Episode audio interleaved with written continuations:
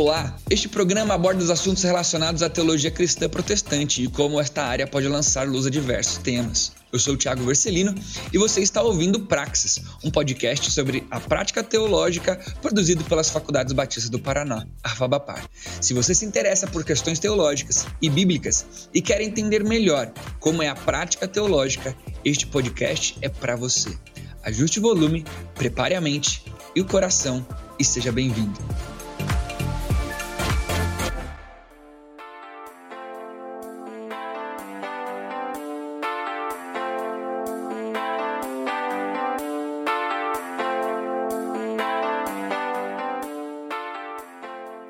Fala, galera, que alegria estar aqui com você em mais um podcast Praxis, aqui da nossa querida Fabapar.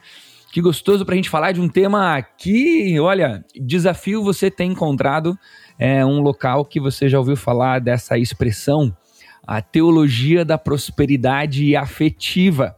E para falar um pouquinho sobre esse tema com a gente, eu tenho a alegria, já vou explicar porquê dessa alegria, ah, de ter o Bibo com a gente. Bibo, Rodrigo, Bibo, Acho que a gente já conversou uma vez no, no WhatsApp de perguntar como é que você normalmente fala pra galera te chamar. Mas se tem alguém aqui que tá ouvindo a gente que não te conhece, fala pra gente um pouquinho do teu, do teu ministério aí, como que você tem desenvolvido a... pra galera conhecer um pouquinho melhor você. E aí, pessoal, tudo bem? Rodrigo Bibo por aqui. Prazer estar aqui nesse podcast da querida Fabapar, nossa parceira aí de jornada, parceira do Bibotal, que já temos aí uma parceria de de algum tempo, sou aluno também. Fui, na verdade, aluno da Fabapar no mestrado. Fiz o primeiro mestrado, fui a primeira turma de mestrado profissional da Fabapar. Já tem alguns anos, acho que me formei em 2017, se não me falha a memória. Me formei em 2016, agora não lembro. Mas, gente, é isso. Eu sou casado com a Alexandra, pai da Milena e do Kalel. Uh, moro aqui em Joinville, Santa Catarina. E tenho o Bibotalk, que é um podcast, na verdade, uma plataforma, um site que tem vídeos, cursos e podcast, e que é o BTcast, que é o nosso podcast de teologia. E desde 2011 a gente está aí na ativa tentando ensinar teologia, tentando ensinar teologia de uma forma dialogal, de uma forma respeitosa, plural. Uh, enfim, a gente está nesse ministério aí desde 2011, uh, pro, é, procurando né, fazer esse serviço de despertar as pessoas para o ensino da teologia, para a necessidade de se aprender mais sobre a palavra de Deus. Lutamos pela unidade da igreja, uh, por essa igreja plural e que ao mesmo tempo está firmada em Jesus Cristo, mas tem essa beleza na diversidade. E é isso, somos ortodoxos, antes que alguém, mas como assim essa pluralidade aí? Já tô com medo. Não, somos ortodoxos, protestantes, mas somos dialogais, né? Somos dialogais e entendemos que o evangelicalismo é um guarda-chuva bem grande, cabe bastante coisa embaixo. Então, é isso. Eu costumo é. brincar que eu sou um presmetor batista quadrando Luther Costal. um dia eu tava em crise, né? Falar assim, o que que eu sou, né? Uh, porque pô, se eu pegar essa, essa caixinha, eu não entro nela. Se eu pegar essa caixinha, eu, eu também não entro nela. Uhum. Até que um dia eu li um artigo sobre evangelicalismo, né? Ah, os evangelicais. Eu falei assim, uau, achei um guarda-chuva. Pronto, se um dia alguém é, perguntar, dá pra, dá pra entrar ali. Exatamente. Tem um livro muito bom, cara, acho que até da editora Batista Regular, é, Quatro Visões sobre o Evangelicalismo.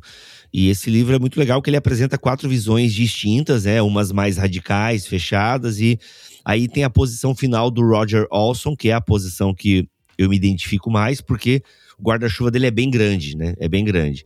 Então cabe bastante, assim. E quanto mais eu estudo a Bíblia, mais eu entendo essa diversidade do povo de Deus. É um único Deus, é um só Espírito, um só batismo, um só Senhor, mas ainda assim ah, mesmo sendo esse núcleo duro, né, esse mínimo confessional que o apóstolo Paulo coloca, você tem espaço para uma diversidade, e você percebe isso nas próprias cartas paulinas, né, das igrejas que ele escreve. Você percebe costumes diferentes, distintos, preocupações distintas e até poderia dizer teologias distintas, né, mas que não são conflitantes.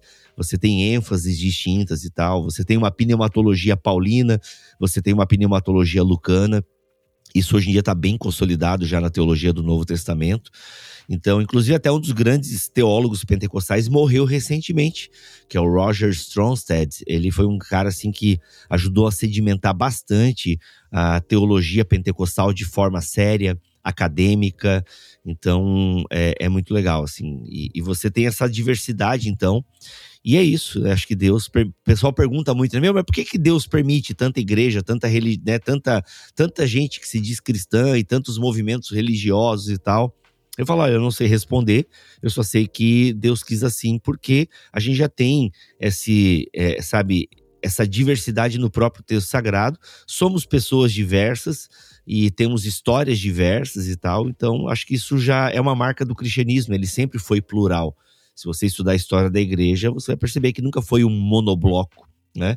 Ah, os próprios movimentos teológicos, eles não são ah, ah, monolíticos, né? Ah, o calvinismo, tá, qual calvinismo você está falando? É o calvinismo holandês? É o, calvani, é o calvinismo de Calvino? É o calvinismo de Beza? Dos, dos filhos de Calvino? Exato. Então, assim, de qual, de qual, qual luteranismo? É o de Lutero?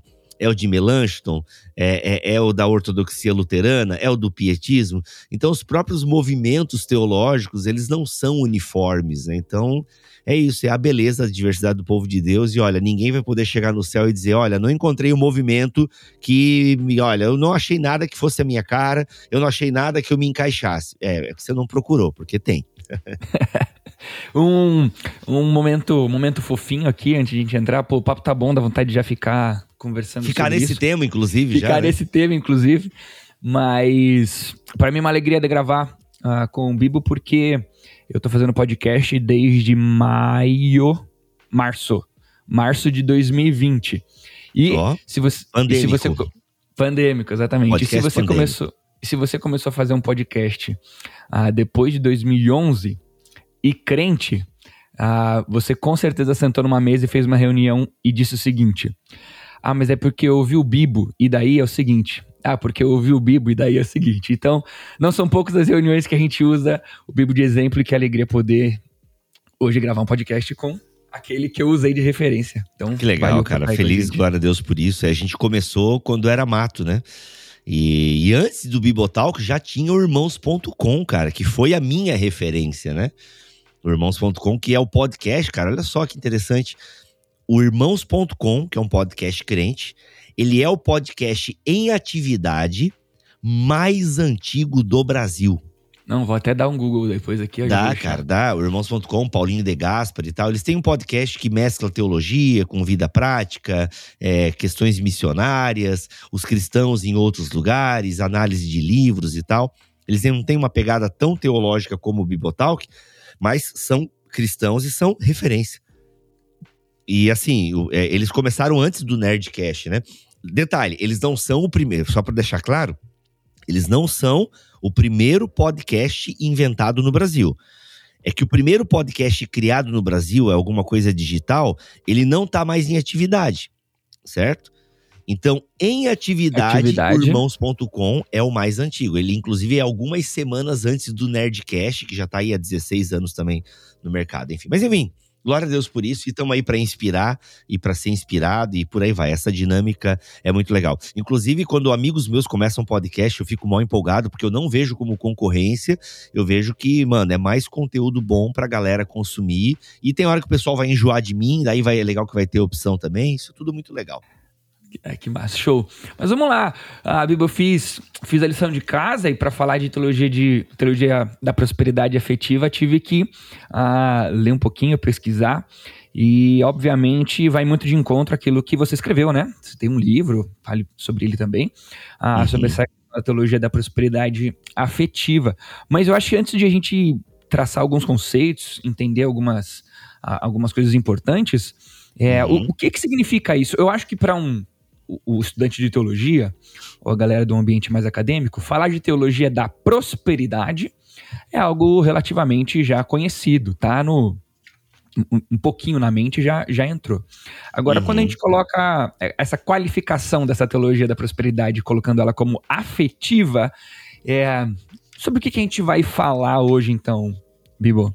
Uhum. Então, gente, como vocês conhecem, a teologia da prosperidade já bem debatida, discutida no Brasil, é aquela teologia que faz de Deus um serviçal do homem. É aquela teologia que prega ah, o toma lá da cá, que interpreta textos bíblicos de forma equivocada, interpreta, interpreta os textos que interpreta o texto uh, de forma unilateral. Então pega textos como agrada-te do Senhor e ele satisfará os desejos do teu coração. Pedi, pedi, dar-se-vos-á, buscai e achareis. Enfim, boa medida, sacudida, uh, recalcada e transbordante. Então se isola textos de seus contextos e se cria aquela ideia de que se eu fizer tudo certo, se eu der o meu dinheiro, eu vou ter de volta, porque Deus, ele é obrigado a me abençoar, né? Inclusive, essa, essa expressão eu já ouvi de teólogos da prosperidade, né? Deus, ele é obrigado a te, abenço a te abençoar se você for um dizimista fiel, porque tá na palavra e tal. Ele manda você fazer prova dele, por aí vai.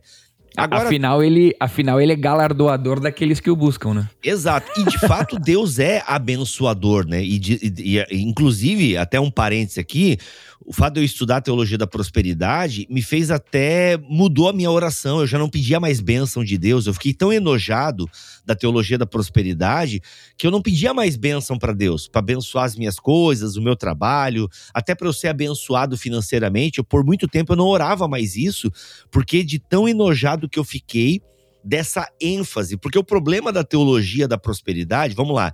Primeiro, ela é uma teologia. Se ela é uma teologia, ela tem alguma relação com a palavra de Deus, seja uma relação saudável ou não, mas tem algo de bíblico ali. Se está correto, aí é outra, é outra questão, mas ele utiliza textos bíblicos. E aí o que, que acontece?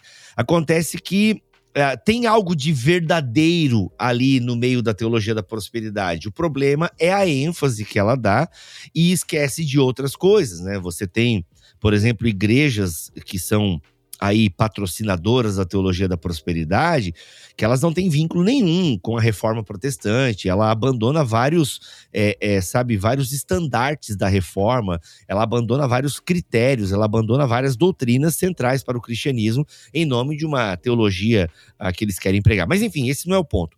O ponto é que a teologia da prosperidade é essa teologia que distorce a palavra de Deus e transforma Deus num garçom, transforma Deus num gênio da lâmpada, transforma Deus ah, naquele que é obrigado a me abençoar financeiramente. Então a teologia da prosperidade está muito ligada à questão financeira, até pelo contexto que ela se desenvolve no Brasil e no mundo, década de 80, aquela efervescência na economia, depois de crises e por aí vai. Então tem essa questão da teologia da prosperidade. Aí o que, que a gente tem a partir, eh, sei lá, dos anos 2000?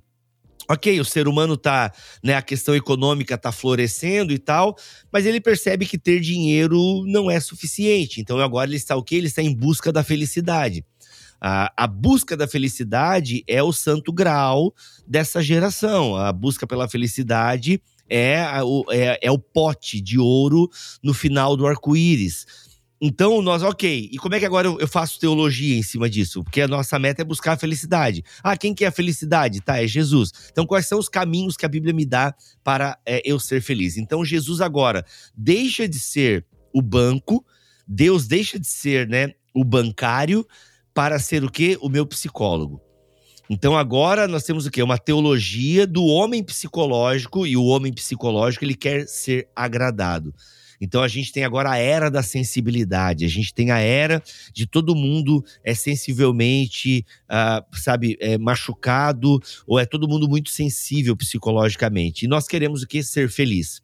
E nós temos Deus, e Deus vai me fazer feliz. Então, toda a construção dessa teologia, que é chamada também por alguns de teologia coach, né? É, teologia coaching, no caso. É chamados por algum dessa teologia, por quê? Porque onde eu vou achar na Bíblia, é, é, sabe, os segredos, as chaves que vão destravar a felicidade na minha vida. Inclusive, a minha esposa, e é recente, pra tu ver como uma coisa tá viva, né? Muito viva. É, minha esposa foi agora num workshop para mulheres e era justamente isso, sobre a mulher conhecer a si mesma, aquela coisa toda e tal. E, a, e as palestrantes diziam que não eram é, religiosas, mas como diz a minha esposa, citaram três, quatro, cinco versículos bíblicos, falaram de Deus, mas qual era a tônica? A tônica não era o evangelho, que você é um pecador miserável e precisa de salvação. Afinal, não era um evento religioso. Qual que era a tônica? Você precisa ser feliz. E para ser feliz, você precisa se descobrir, olhar para dentro de si. Cara, não tem nada mais contrário do que as escrituras do que isso. Porque, aliás, eu tenho que olhar para dentro de mim. E o que, que eu encontro? Um poço de lama, né? Então, você pega, né, pregações que colocam o ser humano no centro das coisas e aí Deus existe para me abençoar. Na teologia da prosperidade afetiva é isso. Então eu tenho a teologia da prosperidade afetiva. Então eu vou ser o quê? Rico de afetos, de felicidade. É isso que Deus vai me proporcionar. E é muito interessante que nessa teologia da prosperidade afetiva, eu sou sempre a vítima. Sempre são as pessoas que estão com inveja de mim. Sempre são as pessoas que não compartilham dos mesmos sonhos que eu. Sempre são as pessoas que querem puxar o meu tapete. São sempre as pessoas. O demônio sempre são os outros. Isso é uma teologia completamente falha, porque na teologia bíblica eu vou perceber que eu sou invejoso, eu vou perceber que eu estou puxando o tapete das pessoas, eu vou perceber que sou eu. O problema está no nosso coração, né? Não nas circunstâncias. As circunstâncias elas até poderiam influenciar algumas coisas, né? Exatamente. Então o demônio sempre são os outros e tal. Isso é muito complicado, porque você ouve essas pregações eu sigo, inclusive, até hoje. Eu segui muitos deles, né, para fazer o meu livro, e alguns eu até continuo seguindo, assim. Mas, cara, é impressionante. Eu, eu, eu pesquiso esses, é, esses palestrantes, tanto homens quanto mulheres, há mais de três anos. E, mano, é impressionante. O discurso é o mesmo. Muda algumas histórias, muda algumas coisas, mas a, distorção bíblica continua ali, sabe? É uma manipulação de textos bíblicos para que caiba essa minha pregação de que você vai vencer, você vai sair dessa, é, você não é isso, você é mais porque você é mais em Deus. Então, Deus é o grande coach, sabe? Deus é aquele que vai fazer você avançar. E, mano, isso é muito complicado, isso é muito triste, porque você cria uma visão distorcida de Deus, né? Ou seja, o cristianismo ele passa a ser um meio pelo qual eu alcanço a minha felicidade. Ele não é mais um meio pelo qual eu entro na missão de Deus para anunciar a pecadores onde está a salvação. Aliás, essa daria um bom recorte agora, se tivesse cortes de podcast. é, mas tem, tem recorte para o Instagram, tem recorte. Vai lá, Junão, você tá, tá, tá no, no fio aí.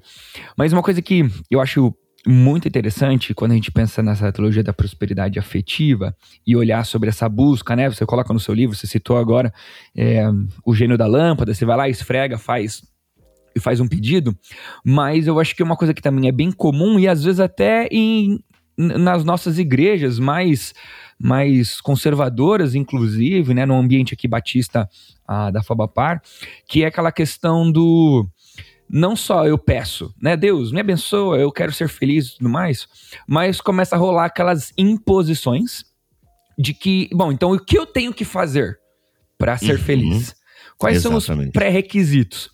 Aí você vai conversar com esses pregadores e diz assim: não, não tô querendo dizer isso, mas na hora da pregação diz assim, porque Deus operou tal milagre, porque eu oro e faço a minha devocional todos os dias. Então, porque uhum. eu sou mais espiritual, Deus fala mais comigo. Como que se a revelação não estivesse disponível para todos a todo momento. Uhum, ah, você uhum. consegue enxergar que um próximo passo seria essa vida de meritocracia, onde eu faço coisas então para ganhar essa essa benção? Sim, a meritocracia ela está presente em muitos aspectos uh, na teologia popular, desde a questão da salvação, né? Por exemplo, eu vim do movimento pentecostal e a meritocracia para a salvação está muito presente em, vários, em várias partes do movimento. Uh, e só um parênteses aqui, gente, eu fui por 14 anos né, do movimento pentecostal, hoje em dia sou um carismático, mas olha só, quando eu falo do movimento pentecostal, eu falo mais da teologia popular porque a teologia escrita do movimento pentecostal é muito boa, saudável. Eu estudei, por exemplo, teólogos uh, da década de 30.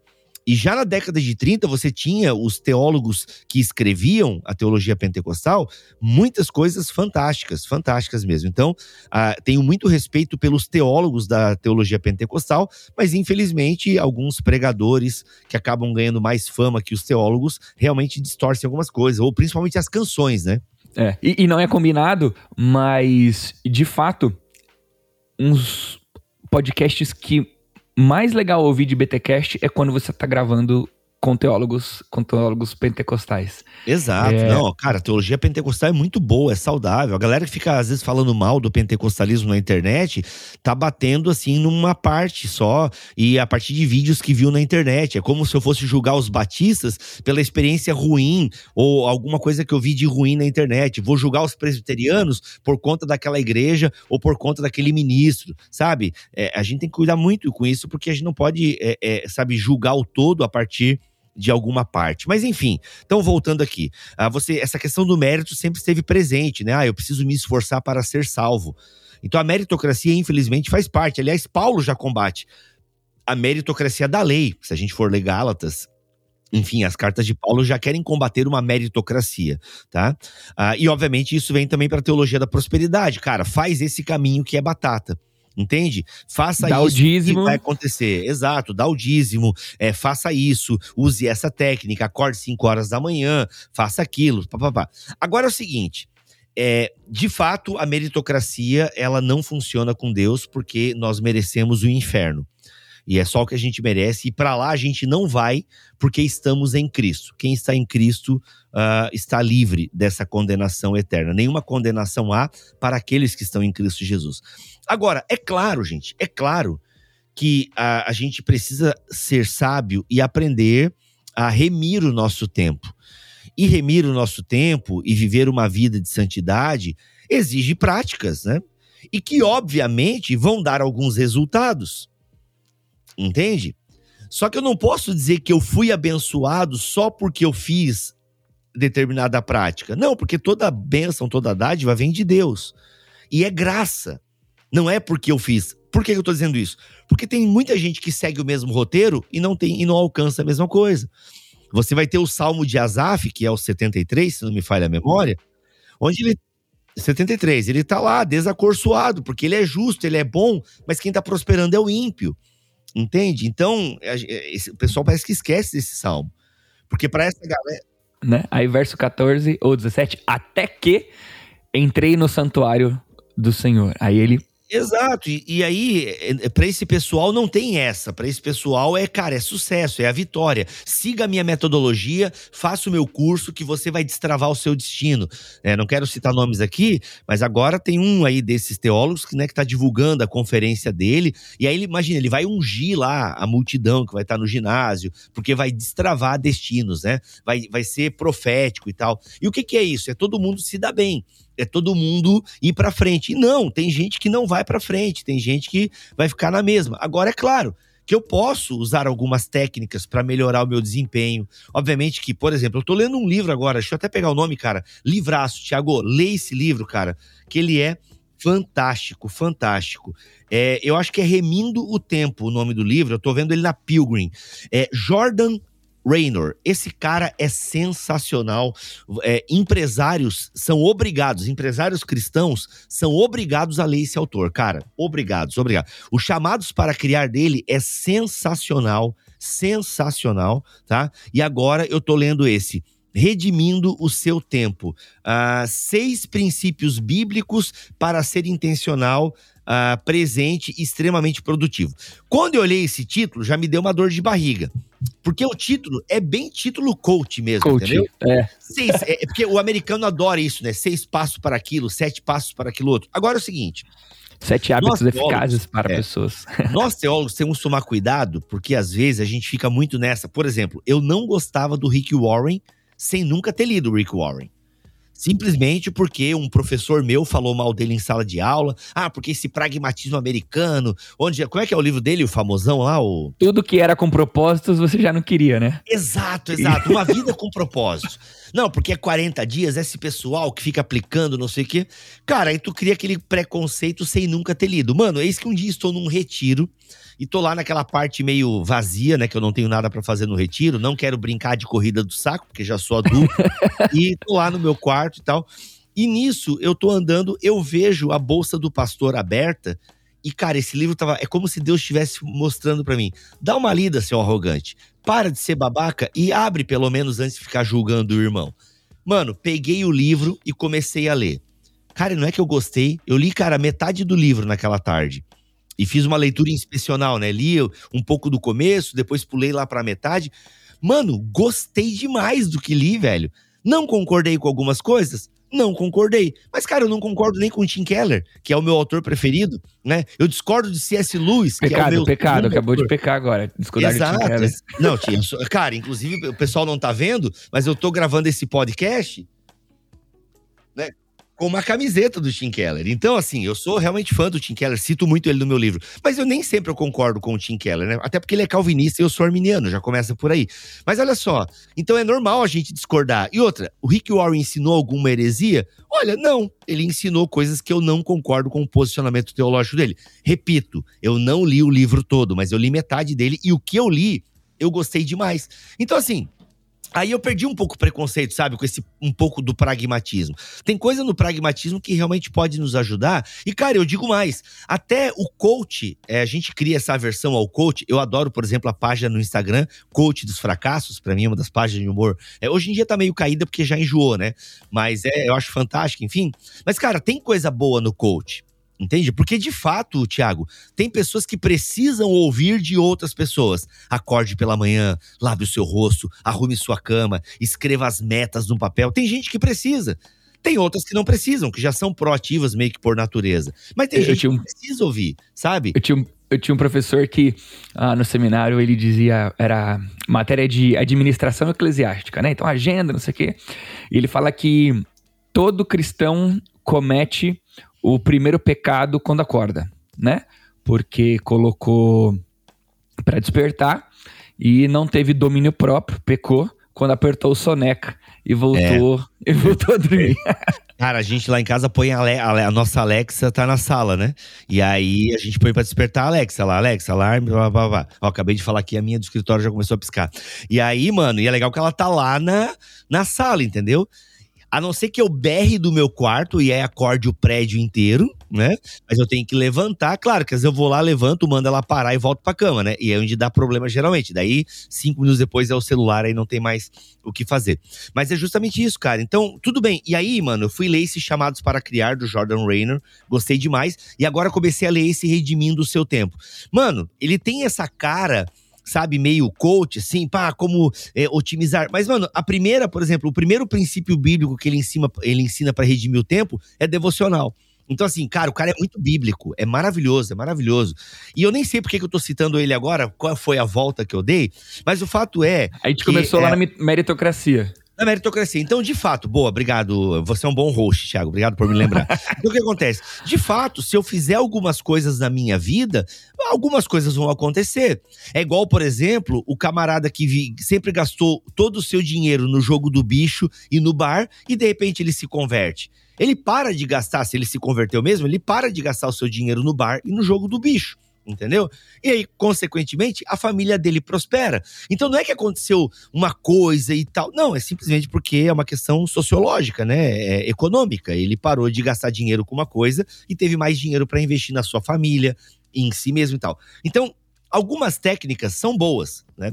O problema é quando eu espiritualizo demais. Então os problemas começam aí, quando eu espiritualizo demais, quando eu distorço os textos bíblicos para que essa técnica sabe, secular. Não estou aqui dizendo que ela é ruim, mas é uma técnica secular. Então eu distorço textos bíblicos para caber essa técnica ali. E aí eu acabo ferindo a exegese, eu, eu, eu, eu firo a hermenêutica para caber o meu ensinamento ali. E, principalmente, eu distorço a finalidade do texto bíblico, que é me moldar ao caráter de Jesus e me preparar para a missão, e não para ser feliz. Porque o grande problema da teologia da prosperidade afetiva é justamente essa. Ela me prepara para ser um cristão feliz e não um cristão missional. Legal. Quando a gente critica algo, a gente tem a tendência de tentar jogar o pêndulo lá para outra pronta, né? Então estamos isso. vivendo isso é como sociedade. Eu no meu livro, inclusive, eu sou bem radical no meu livro com algumas coisas, porque de fato eu quis ir para a galera, meu, mas peraí, não, vamos, vamos tentar encontrar um equilíbrio aqui. Legal. Então, estamos é, vivendo isso politicamente hoje. anos de, uh, de governo de esquerda, veio de direita, agora de direita caiu de esquerda de novo, e o pêndulo vai para um lado e vai para o outro. E a gente acaba fazendo isso com, com, com teologia também, a mesma coisa.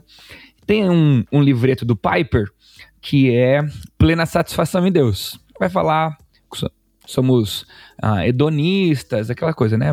Buscando nossa próxima satisfação. E daí, como 99% dos livros do Piper, ele vai falar sobre ah, vivemos para a glória de Deus. É, você acha que limitar, então, a vida cristã a viver para a glória de Deus e buscar plena satisfação em Deus é jogar o pêndulo para outro lado ou é o correto e o, e o equilíbrio? É a resposta ao, à teologia da prosperidade afetiva?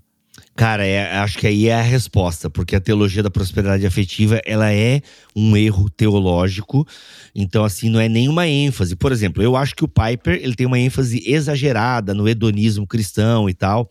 Uh, inclusive, eu não gosto desse termo do Piper, porque a palavra hedonismo, ela não tem um significado bom, então acho que ele tenta redimir essa palavra, mas eu não curto muito, sabe? Mas enfim, o Teologia da Alegria é muito bom. Aliás, agora é outro nome, né? Em Busca de Deus, acho que é o nome mais comercial que deram agora. Azulzinho, é, mas o primeiro nome era Teologia da Alegria, se não me falha a memória. Whatever.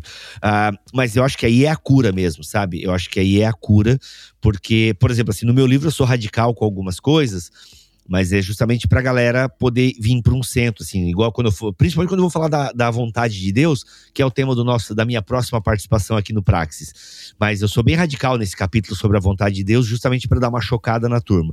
Mas a cura para a teologia da prosperidade afetiva é o evangelho sabe? Ah, por exemplo, a teologia da prosperidade afetiva, ela valoriza demais o amar a si mesmo. É muito comum você ouvir nesses teólogos e nesses pregadores a seguinte expressão: você precisa se amar primeiro para depois amar os outros. E, ah, cara, onde Bíblia, tá na Bíblia? A Bíblia dá, dá uma sangrada quando pega o primeiro muito, e o segundo mandamento muito. e faz isso. Exato. Tipo assim, como assim tá na Bíblia? Não, gente, o mandamento bíblico de Jesus, bem claro, é: eu devo amar a Deus sobre todas as coisas e ao próximo como a mim mesmo.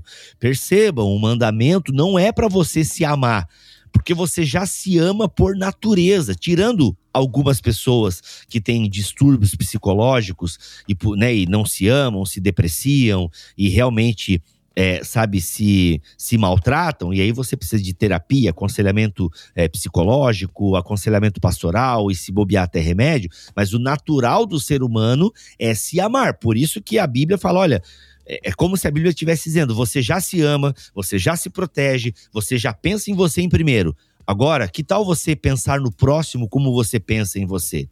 Então, a, a gente distorce o texto bíblico para ensinar uma teologia de autoajuda. E isso é extremamente problemático. Então, a, uma pessoa que tem baixa autoestima, ela não precisa de uma teologia de autoestima, ela precisa do evangelho. Uma Afinal, pessoa Tim que é Keller, orgulhosa... Tim Keller em Ego Transformado. Exatamente, isso aí eu tiro dele do Ego Transformado, é que é um livreto sensacional. Então assim, e, e, uma, e a pessoa que tem uma autoestima elevada, orgulhosa, o que, que ela precisa? De baixa estima? Não. Ela precisa do evangelho. Então, o evangelho é esse centro norteador do meu eu, né? Do meu ego. Então, e eu trabalho isso no meu livro, que, cara, qual é o, o, meu livro? Acho que até agora a gente não falou o nome, né? O nome do meu livro se chama O Deus que Destrói Sonhos. Justamente, é um tema, é um título meio chocante, porque eu creio nesse Deus que não realiza sonhos, mas pelo contrário, os destrói. Para quê? Para cumprir a sua vontade em nós. Ah, eu tenho um capítulo todinho sobre o Pai Nosso, por quê? é uma oração extremamente perigosa. Em que sentido? Seja feita a tua vontade. Tem que ser muito crente para orar o Pai Nosso. Como assim? Porque eu estou dizendo que a vontade dele é superior à minha, que não seja feita a minha vontade, mas a vontade dele. A oração do Pai Nosso, inclusive, ela tem o começo pensando nas coisas de Deus. Primeiro começa com seja feita a tua vontade, é, assim na terra como no céu, é, vem o teu reino, sabe? É uma preocupação extremamente ligada às coisas de Deus, tá? Pai nosso que estás no céu, santificado seja o teu nome, ou seja, é uma oração que se preocupa com a santidade do nome de Deus e se envolve a nossa vida como um todo, o nosso testemunho como um todo, entendeu? Então venha o teu reino, seja feita a tua vontade, assim na terra como é no céu. Ou seja, depois que o discípulo se preocupa com as coisas de Deus, com o testemunho da igreja acerca do Deus que ela serve, aí ela vai se preocupar com o pão nosso, aí ela vai se preocupar com o perdão. E perceba, é com o pão nosso, é com o básico. Né, é com o básico. Se você passa Nutella, já é um agrado de Deus, porque a promessa de Deus é o básico, é o pão que nunca faltaria. Então, é isso. E, e outra, né? Tem a questão da coletividade, que é muito importante. Né? O Pai é nosso, o perdão é nosso, o pão é nosso, a responsabilidade é nossa. Então tem essa coletividade que não tem espaço para o meu eu mimado que quer aplausos e a bênção e ser feliz à custa do cristianismo. Não. O cristianismo, Luiz vai dizer, não é uma religião agradável. Se você procura outra religião, definitivamente essa religião não é o cristianismo. Por quê? Porque nós temos um, um Deus que se intromete na nossa vida, nos muda e nos transforma para a sua glória e não para a nossa felicidade quando você estava falando de sonhos, é, me lembrei um pouquinho. Ah, pô, eu acho que diminuiu um pouco, mas foi muito constante esse, essa moda dos encontros com Deus, né? E nesses encontros sempre tinha a pregação de sonhos. E na hora da pregação de sonhos usa a, a, o exemplo de José. Tá lá, aconteceu tudo, não sei o que, daí José e Deus realizou. Mas tem um aspecto muito importante que a gente tem que lembrar que os sonhos de José não eram de José, eram sonhos de Deus para José. Só se realizou, só aconteceu tudo aquelas cagadas que aconteceu na vida de José, porque o sonho era de Deus. Porque se fosse de José, em algum momento a escola da vida de José tinha falhado, mas como o sonho era de Deus, ele se transformou no, no governador, no governador do Egito. Exatamente. Não, e um detalhe importante também é que nós não somos José. A gente não está no período é, da história bíblica onde Deus está construindo né, a, o seu povo. A gente está em outro momento da construção do povo de Deus, onde já não é mais personalidades, agora é um povo, porque a personalidade principal é Jesus. Então, assim, a gente, esse negócio de se comparar com José, com Elias, com Davi, isso é tudo furada, tudo furada. Por quê? Porque nós estamos ali nessas personagens bíblicas na construção de uma história da revelação. Então, nada ali se aplica a nós nesse sentido. Entende? Então você agora ficar usando José para falar de sonho é pura bucha, porque Deus vai colocar sonhos em você. Não, não, querido. Agora Deus coloca sonho na igreja. Entendeu? Então é isso que eu tento trazer, essa realidade da pluralidade. Porque no fundo, o que, que nós somos? Ah, você quer uma coisa individual? Então, você quer um título individual para você? Toma esse aí de servo inútil. E, é, esse é o e, título.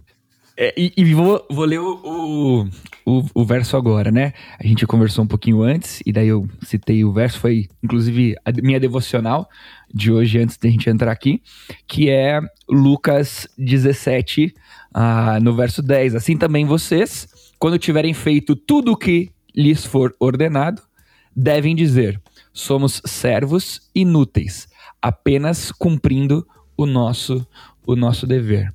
É um bom é um bom slogan para escrever na testa e jogar fora a teologia da prosperidade afetiva? Exato, com certeza. Inclusive, eu escrevi, né, O Deus que Destrói Sonhos. Aí eu tô escrevendo a continuação. Aliás, eu tô escrevendo outro livro, mas a continuação do Deus que Destrói Sonhos, a princípio ia se chamar uh, O Deus que Constrói um Povo, né? Ia ser. Só que o Deus que constrói um povo, ele não é um título. Aqui agora um segredo é, de marketing para vocês. Não é um título tão atraente, ainda que seja o meu título preferido. Mas é. eu preciso dar um título mais marqueteiro. Afinal, o título Deus que Destrói Sonhos ajudou é muita gente a é. comprar o livro, né? Muitos assim, tipo, meu, nada a ver isso aí, mas essa curiosidade também aproximou a pessoa do livro. Aí, e, os e os dispensacionalistas não iam gostar dessa ideia de Deus construir um povo, é melhor deixar eles separados, né? Olha aí, olha, é, então, olha aí, olha aí, olha aí. Mas eu vou colocar isso na quarta capa, né? Mas a, a, princípio o título eu tô pensando justamente em pegar aí de Lucas 17, né? Eu tô pensando, acho que o nome do livro vai se chamar é, Como se tornar um servo inútil. Eu vou, é, que daí, é porque eu sempre gosto de pegar essa ideia muito, que também desconstrói a teologia coach, né? É, desconstrói a teologia coach. Então, o Deus que destrói sonhos, né? Caramba, não, peraí, a galera tá falando em sonhos, em Deus que dá sonhos, né? E aí eu vou, não, Deus destrói sonhos. E por que que Deus destrói? E agora eu tô, acho que o segundo livro vai se chamar, né? Como se tornar um servo inútil. Ou, ou como se tornar uma pessoa inútil, talvez para até ficar um, um, título mais comercial. Enfim, aí quem vai decidir no fundo é a editora, mas eu tenho pensado nesse sentido. Mas o que, que vai ter no conteúdo do meu livro? Cara, o conteúdo do meu livro, do segundo, é falar do sacerdócio geral de todos os crentes. É basicamente isso. A gente dá um título meio comercial, mas aí você tem que entender, querido ouvinte, que a gente precisa vender o livro, pagar as contas e tal. Então, a gente dá um nome legal aí e chamativo e provocador, justamente também para atrair. Então eu não sei ainda se vai ser. O primeiro título ia se chamar Você não é especial. Eu até tenho uma pregação no YouTube sobre isso. Você não é especial, que aí vai bem de encontro também, né? Ah, se eu pudesse falar palavrão, eu ia colocar Você não é soda, né? Que tem aquele livro que ficou famoso, né? Ah, você é, é, é isso e tal. Aí eu ia colocar isso, você não é isso. Uh, mas enfim, eu estou pensando em propor esse tema bíblico da, de como nós somos servos inúteis. E que prazeroso e que honroso é sermos servos inúteis, né, que só fazem aquilo que o seu Senhor manda. Então talvez seja esse o título do meu livro, né? Como se tornar um servo inútil. Vamos ver se seria isso mesmo. Vamos ver se vai ser aprovado, né? Bibo, cara, acho que acho que a gente matou, matou o assunto. Que Sim, acho que demos aí uma, uma, uma incentivada. Gente, procurem é, ler sobre a pesquisa de um sociólogo americano chamado Christian Smith. Esqueci o primeiro nome dele agora, mas é, ele fala sobre o deísmo, anota aí, deísmo moralista terapêutico. O deísmo moralista terapêutico. Inclusive tem um livrinho do Roger Olson pela CPAD em que ele fala sobre esse essa heresia moderna, o deísmo moralista terapêutico. Eu não vou explicar o que que é, fica aí de tarefa para você. Eu explico um pouquinho no meu livro, tá? Mas se você não quiser comprar o meu livro, então procure aí alguma coisa na internet sobre o deísmo moralista terapêutico, deísta, tá? Deísmo moralista terapêutico terapêutico e você vai entender um pouquinho mais sobre o que nós estamos falando aqui. Tá bom? Obrigado, Thiago, pela presença aí, cara. É, aliás, ó, eu falando como host, eu tô tão acostumado, eu tô tão acostumado a receber as pessoas do meu podcast que eu já dou obrigado pela presença. Obrigado pelo convite. Foi um prazer estar aqui no Praxis e também agradeço a Fabapar pela confiança no nosso trabalho e por essa parceria aí que tem abençoado demais a minha família. E eu espero também estar abençoando aí a Fabapar, levando mais alunos para lá. Boa, boa. Pô, já surgem outros temas muito bacanas, né? Imagina a gente começar a conversar um pouquinho sobre essa moralização que os cristãos estão tentando fazer da sociedade sem Cristo, Cara, né? Isso aí dá um bom tempo. Eu tô, inclusive, eu tô com um dos livros que eu comecei a ler, que a gente lê tanta coisa conforme a demanda. Mas um livro que eu quero começar a ler mesmo é um sobre essa questão do moralismo e por que, que a, a religião, né? Enfim, eu esqueci o nome do livro, peraí. Cara, inclusive eu comecei a ler um livro chamado A Mente Moralista, porque as pessoas boas são segregadas por política e religião. Uau! Cara, esse livro aqui é do Jonathan Haidt, é uma indicação do Guilherme de Carvalho. E, mano, tô, eu comecei a ler ele agora, só que eu tenho que parar, porque tem tanta demanda que eu preciso ler por conta do meu trabalho, que às vezes aquela leitura prazerosa vai ficando de escanteio, né? E aí, como ele não tem na, no, na Pilgrim em forma de audiobook, Aí eu. Porque, cara, eu todo dia ligo meu app da Pilgrim aqui e vou ouvindo algum audiobook e tal. Inclusive, esse Redimindo o Seu Tempo, eu tô ouvindo ele. Na verdade, eu não tô lendo, né? Eu estou ouvindo. E aí, esse Mente Moralista eu leio aqui, às vezes, aqui na hora do almoço e tal. Mas, mano, é um baita tema, com certeza. Legal. Bibo, muito obrigado por estar com a gente. Que alegria. Para mim foi uma honra pessoal, né? Ah, como Fabapar também e Praxis, muito bom re receber você. E até o próximo Praxis, uh, o podcast da Fala Valeu, hein? Legal, valeu, obrigado pelo convite. Você quer ouvir mais podcasts? Acesse bibotalk.com ou procure aí Bibotalk ou BTcast no Spotify, Deezer, Amazon, Apple ou apps de podcast, que tem mais de 500 episódios lá para você ouvir. Show. Se você gostou, compartilha. Se isso foi de alguma forma benção na sua vida, não deixe de contar para outras pessoas para que elas também sejam enriquecidas com esse conteúdo. Valeu e até o próximo Praxis.